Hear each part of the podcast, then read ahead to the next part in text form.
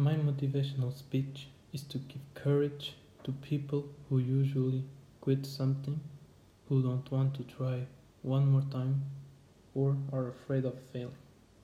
If you are one of them, listen what I have to say.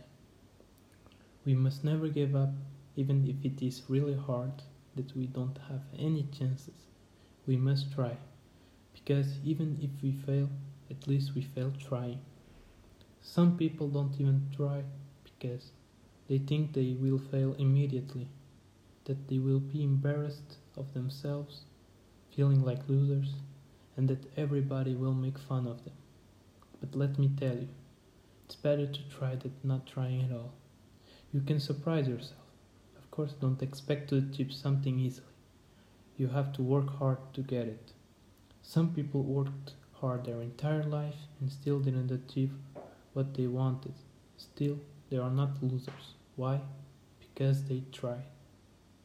Even the best fail, and it's normal because they are like everybody else, and no one is perfect. So don't think too much and start believing in yourself.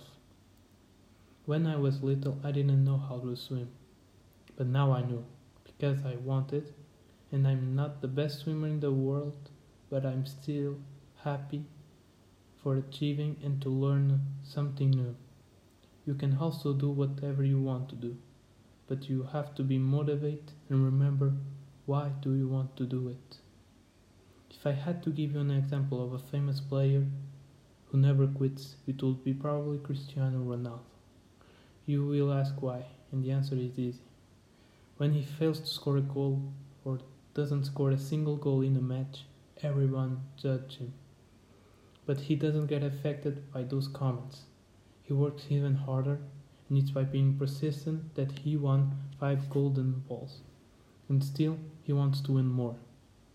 I know I just only gave you examples about sports, but this advice can be also used for other things in life. So, in my opinion, the key to do something in life is when you fall, you get up and try it again.